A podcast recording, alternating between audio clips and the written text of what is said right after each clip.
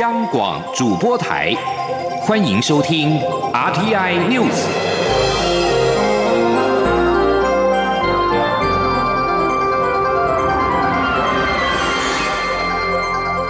听众朋友您好，我是张顺祥，欢迎您收听这节央广主播台提供给您的 RTI News。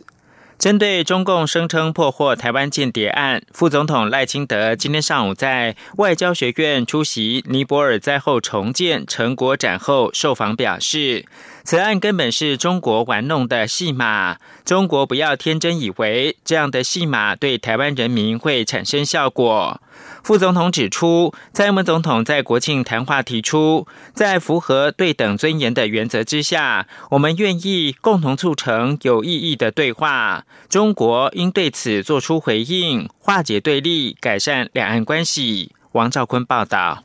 中共操作所谓台谍案。还让屏东县芳寮乡镇顾问李梦居在官媒上认错。副总统赖清德表示，中国在玩压人在先、强迫告白在后戏码，这任谁都看得出来。副总统说：“文攻武赫对台湾人民没有效，中国也不要天真的以为这样的戏码对台湾人民会产生效果。”副总统指出。政府会协助李梦居的家人，为李梦居提供必要协助，并保障其人权。副总统强调，中国应回应蔡英文总统国庆谈话的呼吁，就是对等、尊严，经由对话解决两岸间的歧义，塑造两岸及亚太区域的和平、稳定、发展，这才是国际社会乐于见到的做法。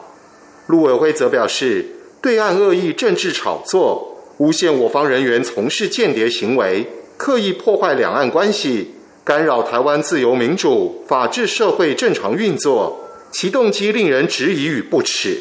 陆委会正告中共当局，停止以构陷、编造入罪手法，无端栽赃我方人民。中央广播电台记者王兆坤台北采访报道。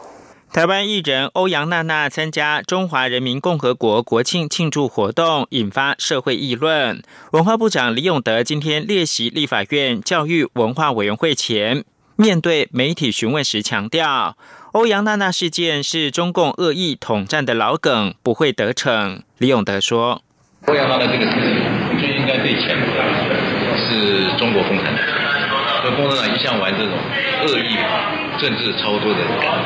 那么这个已经是这个老梗，不会有什么任何的统战的效果。那么同时呢，他一直想这个用台湾的出身的这个影，这个等于说影视人员啊，那么来唱所谓的祖国，想错误的制造一种假象，说这个台湾好像支持中国的，我想这个是不会得逞。李永德也表示，台湾要努力的部分就是努力去营造影视产业的市场规模，让台湾的影视人员有更好的发展环境。至于欧阳娜娜是不是有触犯哪一条规定，文化部会跟陆委会密切的磋商。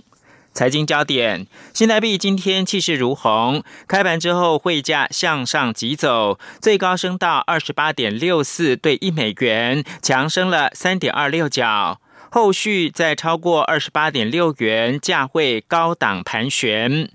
台北外汇市场新台币兑换美元汇率今天是以二十八点九零零元开盘，升值了六点六分，旋即大涨超过三角，向有彭淮南。防线支撑的二十八点五元关卡，步步的进逼。会银人士表示，新台币近期升势强劲，已经攻破二十九元整数大关，眼前看不到升值大方向转变的理由，市场应该会逐步测试到二十八点五元关卡。但是央行预料将不时展现态度，进场调节，避免升势过猛。而现在是台湾时间中午的十二点四分，又过了三十秒，台北汇市是以二十八点六零七五元兑一美元，而在在台北股市的表现方面，受惠于业绩表现优异，市场看好前景，全指股台积电跟联发科股价同步走高，带动了电子类股指数涨超过百分之一，也推升台北指数今天盘中大涨超过了一百点，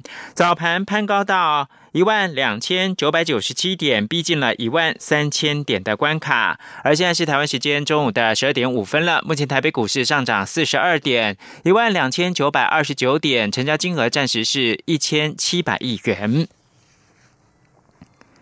交通部长林佳龙今天到立法院交通委员会进行业务报告时，针对基隆轻轨升级捷运案，再度强调，将基隆轻轨提升到首都圈的轨道路网的一条捷运，所创造的价值远远超过单条的捷运，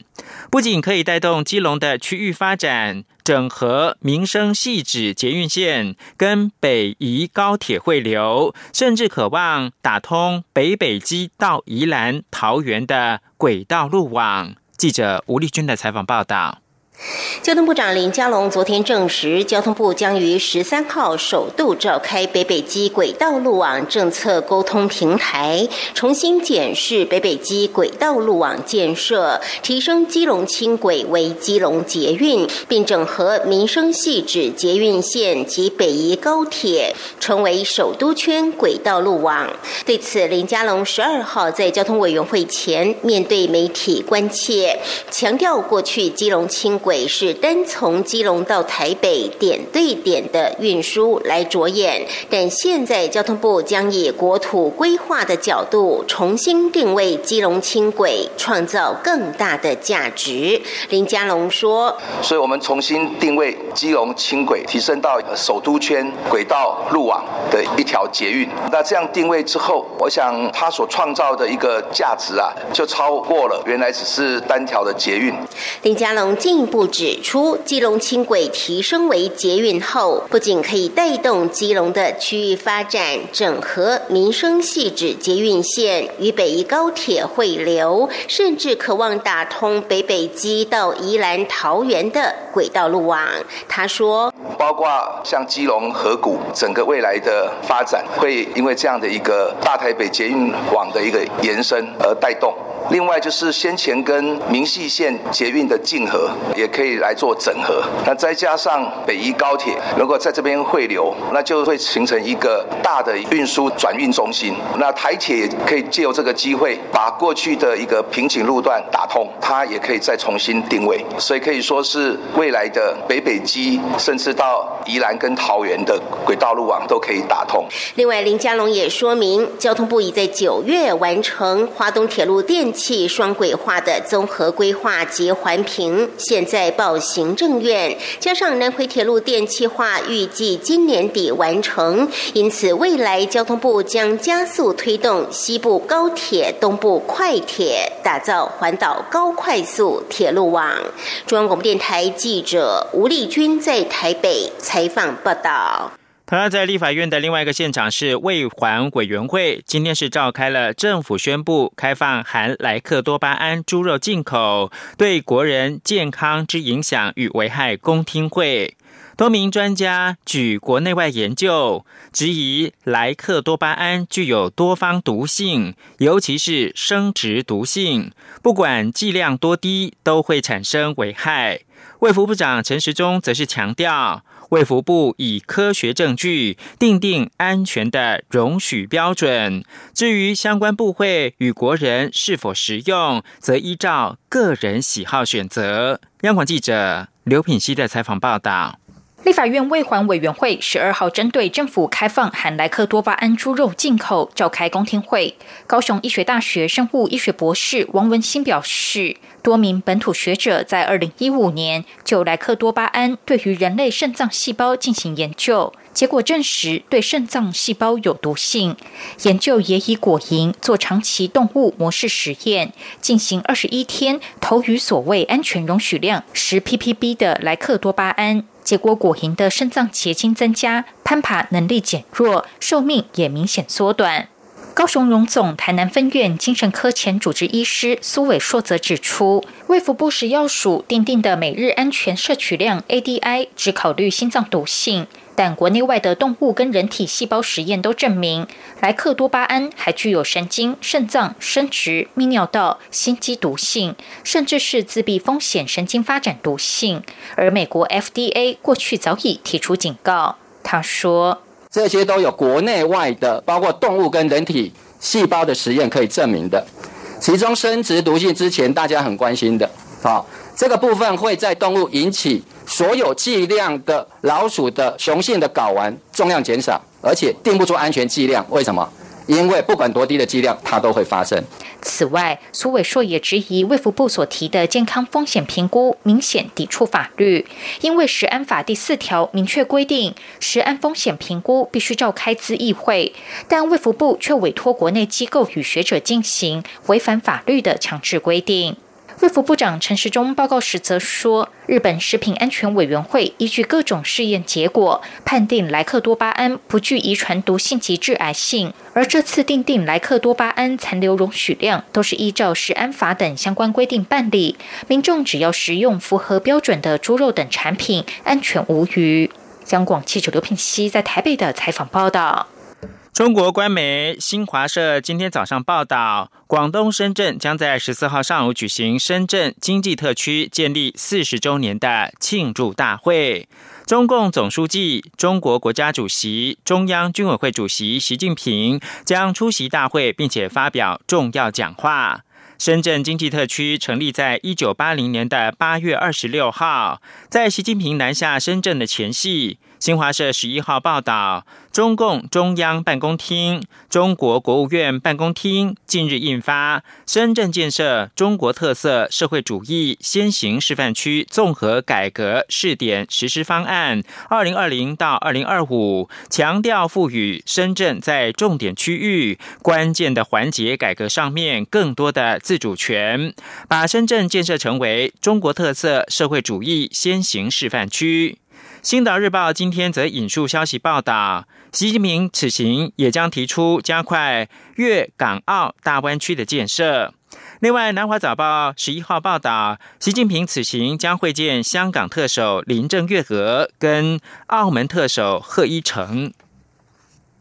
焦点关注到美国，美国总统川普十一号在社群平台推特上发文，宣称自己对 COVID-19 已经免疫。推特随后将这则推文添加标示，称这则推文违反了与疫情有关的误导讯息相关规范。川普在推文当中写道。昨天从白宫医师那儿获得全面完整的批准，这表示我不会再传染，也就是免疫，也不会传给他人。很高兴得知此事。不过，推特随后将这则推文加注标语，并发表免责声明。这则推文违反了推特对于散布与二零一九冠状病毒疾病有关、造成误导而且可能有害讯息的相关规范。川普十一号接受福斯新闻频道访问时表示：“看来像是我已经有免疫力，不知道，也许是长时间，或许只是短时间，也可能是一辈子，没人真正知道。但我有免疫力了。”距离十一月三号的总统大选仅剩下二十三天，民调严重落后的。川普一直在盘算何时能够重新的展开造势活动，力抗民主党的候选人拜登。最后看到是澳洲研究人员今天针对 COVID-19 表示，这种病毒能在钞票、玻璃和不锈钢上面存活达二十八天，远远超过流感病毒。强调清洁跟洗手对抗 COVID-19 的需要性。澳洲研究人员发现，在摄氏二十度以下，塑胶钞票以及手机荧幕玻璃等平滑表面上面，COVID-19 到二十九天仍然是具有传播性。这项研究刊登在《病毒学》期刊。相较之下，A 型流感则被发现只能够在表面存活十七天。这项研究有助于解释 COVID-19 病毒在凉爽的高脂跟蛋白质污染的环境之下，好比是肉品加工设施，明显的持久而且具有扩散的特性。以上新闻由张顺祥编辑播报，这里是中央广播电台。稍后请继续收听央广午间新闻。我是指挥中心疫情监测组组长周志浩。校园请落实防疫措施，请家长注意，孩子发烧或身体不舒服时，赶快就医，并且在家休息。也请大家共同配合，保持教室通风。使用空调时，对角要各开一扇窗。餐点分配，请由固定人员执行。打赛前，请量测体温，清洁双手，佩戴口罩。搭乘学生交通车或大众运输时，也请记得佩戴口罩。有政府，请安心。资讯由机关署提供。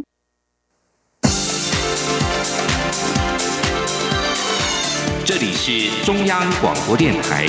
台湾之音，欢迎继续收听新闻。欢迎继续收听新闻，我是陈怡君。蔡英文总统今天接见索马利兰驻台代表穆姆德的时候表示，索马利兰是非洲之角，和台湾在印太地区有重要地缘战略地位一样，相信两国的密切合作将可以更加发挥彼此的优势。蔡总统表示，期待未来台湾与索马利兰能够在国际上彼此相互扶持，做彼此坚实的伙伴，为两国发展写下新的篇章。记者王维婷的报道。蔡英文总统十二号在总统府接见索马利兰驻台代表穆姆德时指出，台湾与索马利兰互设代表处，开启两国新篇章。十月十号的国庆大典也是第一次有索马利兰驻台代表参加。他在此代表台湾人民感谢索马利兰对台湾的支持，也非常欢迎穆姆德来台出任首任驻台代表。蔡总统表示，这段时间有非常多媒体用“台湾的新朋友”来形容索马利兰，台湾民众都想多认识索马利兰。他也看到穆姆德利用各种机会与台湾交流，让官方和民间一起发掘更多两国合作机会。蔡总统表示，索马利兰是非洲之角，如同台湾在印太地区具有重要的地缘战略地位一样，相信透过两国密切合作，将可更加发挥优势。蔡总统说：“那么，就如同穆的代表今天有提到，呃，非洲之角一词，就显示索马利兰的重要的战略地位。那么，台湾在印太地区也有重要的地缘战略地位。我相信，透过两国的。”密切的合作，我们彼此的优势可以更加发挥，也能够有更多元的发展。蔡总统表示，台湾过去曾与索马利兰在医疗、教育、海事安全等领域相互合作，未来在双方代表处的努力下，也会展开各项交流计划。蔡总统指出，索马利兰明年五月将举行众议院跟地方议会选举，除了预祝大选顺利，也期待台湾能与索马利兰一同推广民主价值，共享民主经验。穆姆德致辞时表示，来到台湾之后，深刻感受到来自于政府机构和民众的温暖欢迎，也希望能够持续加深两国的情谊。他表示，过去三十年，索马利兰是民主灯塔，并且在难民收容、反制非法军火和人口贩运问题上，与国际伙伴一同合作。索马利兰和台湾签署伙伴协议后，将在民主和自由的基础上，继续强化共享价值。穆姆德表示，索马利兰和台湾都挺过国际孤立的负面影响，且成功建立民主、和平、创新的形象。他也感谢台湾协助索马利兰防疫，以及包括在奖学金和公共卫生方面的支持。中央广播电台记者王威婷采访报道。把新闻焦点转到立法院，托育机构虐待事件频传，但是因为虐待难以举证，通报及处理流程也极不明确。为此，进捐基金会与多名民进党立委今天共同举行记者会，呼吁要即刻修法，明定通报流程，并加强宣导。幼托机构也应该全面装设监视器，以及课与保管的重责，守护孩子们的安全。记者刘玉秋的报道。根据卫福部托育人员管理资讯网的裁处公告显示，近五年被公告不当对待的托育人员与托婴中心仅五十一起，一年平均只裁处了十起，显见虐待成案困难重重。进捐基金会执行长林月琴指出，无论是老师将孩子关在厕所、捆毛巾，或是长时间把孩子绑在椅子上等，都不被认定为儿虐。目前幼托机构不当管教以及通报的流程也极不明确。他呼吁应即刻修法，要求托育机构全面装设录影设备，并明定通报与处理流程，否则家长只能自办柯南找真相。我们认为幼儿园还是要装监视器哦，现在托育中心有装监视器，装监。监视器不是全都录，说天天都让家长看。我是希望这监视器当有市政的时候，可以去做查证。我觉得这非常非常的重要。民进党立委张廖冠坚、苏巧慧、吴玉琴以及范云也力挺修法，保护孩子安全。张廖冠坚表示，他接获许多儿虐相关的陈情案，也曾推动修法提高儿虐的罚锾。不过，各县市对于托育机构疑似不当案件的处理资讯不一致。他呼吁中央应尽速公布各县市通报事件流程与原则，避免息事宁人。他也将提出教保服务人员条例修法，让托育机构教保人员能比。比照幼儿教育及照顾法，禁止体罚、不当管教，并纳入相对应的罚则，让孩子送托更有保障。民进党立委吴玉琴也说，而少法已经多次修法通过，会督促中央与地方落实相关资讯与罚则的透明。但他也提醒，未来应推动让托育人员享有合理的薪资，多管齐下，让孩子能受到更细致的对待。中广电台记者刘秋采访报道。蔡文总统今天接见了第五十八届十大杰出青年当选人。蔡总统表示，各个当选人证明了在专业领域，只要用心耕耘，都有无限可能性。政府的使命是让怀抱理想与热情的年轻世代获得更多的支持。这也是为什么政府努力推动双语国家、数位发展和加快产业接轨国际步调等政策的原因。蔡总统还一一细数了十大杰出青年在专业领域的成就，包括全球人工智慧晶片领头者刘俊成和将 ICT 与医疗产业结合的周仁海，不仅开拓了新商机，还获得国际奖项的肯定。清华大学分子医学研究所副教授林玉俊在分子医学上的研究，以及海洋大学水产养殖系助理教授徐德华在海洋生物的研究，都受到了国际学者的肯定。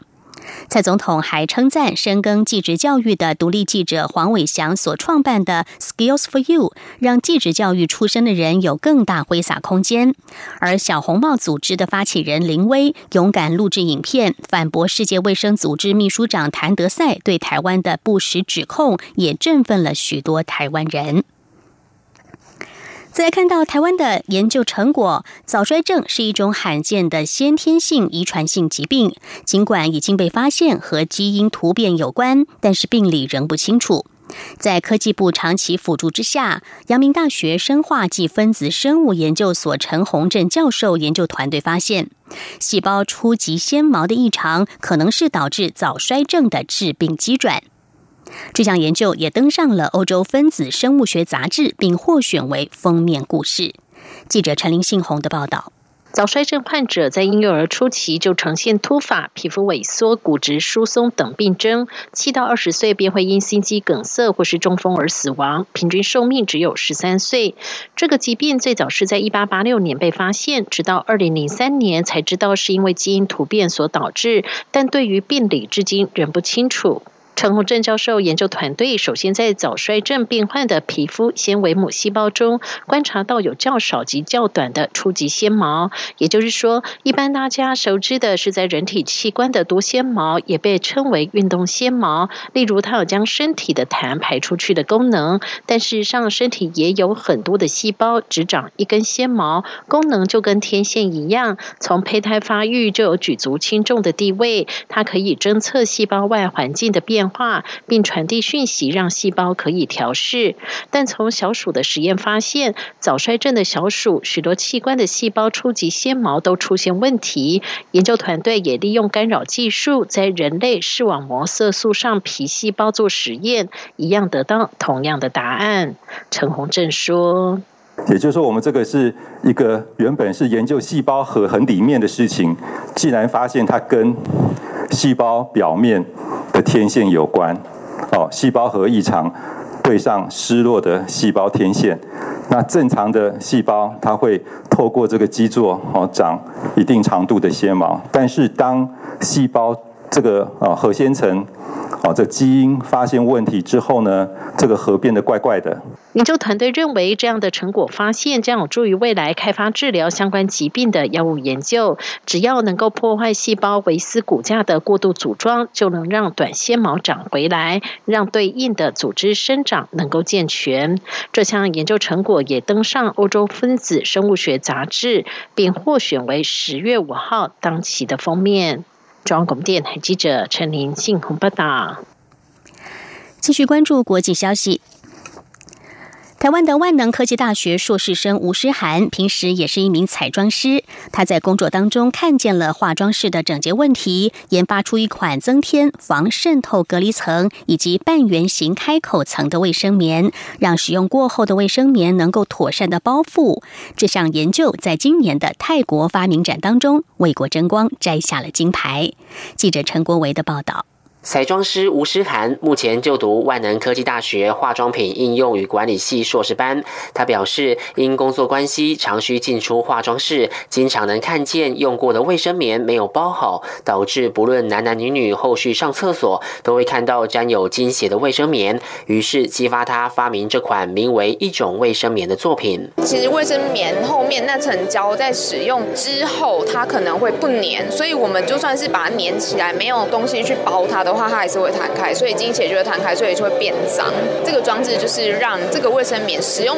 之后包起来，所以它经血不会外漏，然后也不会粘到热色桶上面，所以会让清洁人员看起来是比较舒服的，也好清洁。然后后面使用厕所的人也是舒服的，就是心情会比较好。吴诗涵指出，这款卫生棉具有能防止卫生棉底层撕破的防渗透隔离层，以及可将用过的卫生棉妥善包覆丢弃的半圆形开口层。使用者借由这两大设计，就能在顺手的小动作中，大大改善原有的化妆室整洁问题。我们希望这个装置是可以在以后的卫生棉上，就是它是一体的。我们现在有很多布的材质，或是呃比较透气的材质，其实也是薄的，然后其实它。加在卫生棉上是不会增加负担的，反而是更方便的，然后也不会粘在内裤上面。吴诗涵说：“因为参加这次发明展，让他有机会首次去泰国，只是待在当地七天，几乎都在饭店观赏其他国家参赛者的发明作品，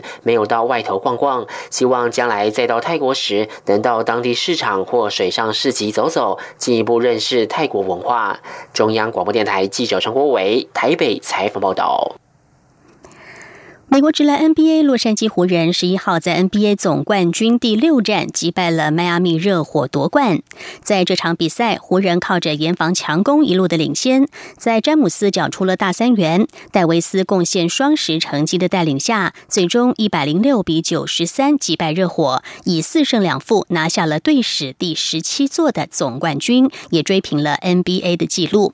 同时创下纪录的还有詹姆斯，他从迈阿密热火、克里夫兰骑士到湖人，今天生涯第四座的总冠军和 FMVP 入袋，成为了 NBA 的第一人。另外，湖人老牌控卫朗杜也成为史上第一名，分别在波士顿塞尔蒂克和洛杉矶湖人这对世仇球队当中都夺冠的球员。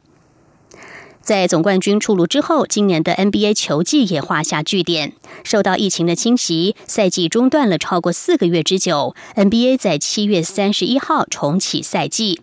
把二十二支队伍集中在奥兰多迪士尼世界的泡泡园区当中继续比赛，同时不开放球迷进场，也让 NBA 复赛之后少了球迷喧腾与主场优势。最后，联盟透过了大型荧幕播放虚拟球迷，增添互动，也成为另一个奇招妙举。全球最大的北极任务研究人员将在十二号返国，带回了北极海正在垂危当中的毁灭性证据。专家并警告，北极恐怕将在短短数十年之内夏季无冰。德国艾弗瑞德维根纳研究所的极星号破冰船，在经过了三百八十九天的北极冰层漂流，让科学家收集全球暖化对这个地区影响性的重要资料之后，即将返回布莱梅港。探险任务领队大气科学家雷克斯表示，这支来自二十国的数百名科学家团队，亲眼见证了全球暖化对这个被称为“地球变迁重灾区”冰层的巨大影响。专家说，在北极本身，他们发现到遭受了严重侵蚀、融化、变薄而且易碎的冰块。一旦北极暖化的趋势继续下去，数十年后，人们将有一个夏季无冰的北极。这支极地探险队是在二零一九年九月二十号出发，前往北极研究极地的气候变迁，也是史上最大的极地探险。以上，T I News 由陈奕君编辑播报，谢谢收听，这里是中央广播电台台湾之音。